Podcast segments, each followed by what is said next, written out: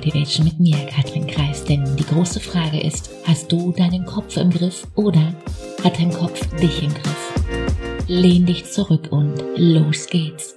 Dass wir eine fremde Sprache lernen können, Mathematik, Biologie oder ja einfach Schwimmen, das ist für die meisten nun ja noch nachvollziehbar, richtig? Aber dass dein Mindset die entscheidende Rolle in deiner Beziehung zu dir und, und der Welt also wie du auf die Welt siehst, spielt, ist den meisten nicht so schnell klar, richtig? Überleg mal. Mindset-Arbeit eröffnet dir Chancen, wenn es um die Beziehung zu dir selbst geht. Ein Beispiel. Wenn du öfter unter Selbstzweifeln leidest, dann lernst du dir selbst mehr zu trauen, weil, weil du immer den Fokus auf Möglichkeiten legst.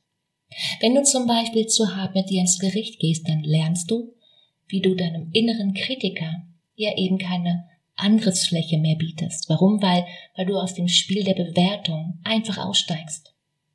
Wenn du immer wieder glaubst, ich schaff das nicht, dann, dann stellt sich Mut ganz automatisch ein, denn das Wort Versagen wird mit einem Mal völlig neutral und heißt eigentlich nur noch, dass du es noch einmal eben anders versuchen darfst.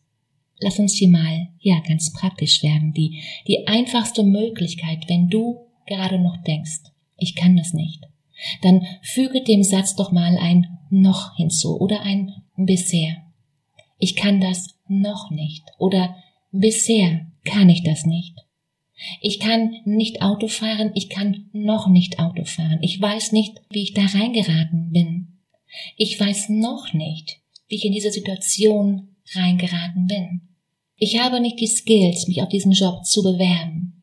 Bisher habe ich noch nicht die Fähigkeiten, das zu bewältigen. Merkst du, oder? Weil ganz oft denken wir, dass andere einfach nur Talent hatten. Oder Beziehung, dass ihnen ihre Fähigkeiten in die Wiege gelegt worden sind. Blödsinn. Bullshit, weil in aller Regel ist es tatsächlich so, dass sie, dass sie sich einfach sehr viel mehr angestrengt haben. Und ganz oft deutlich mehr als alle anderen. Und genau hier wird's interessant, weil Jetzt passiert etwas. Du kannst deine Möglichkeiten besser erkennen, denn wenn diese eine Person das alles aufgrund von Training geschafft hat, hey, was kannst du dann lernen und noch erreichen? Überleg mal also genau jetzt. Schreib mir jetzt so gern mal auf Instagram, wie das aktuell bei dir aussieht, weil ich bin, ja, ich bin immer neugierig. Ein Coach ist nicht jemand, der dir hilft, besser zurechtzukommen. Du brauchst keine Hilfe.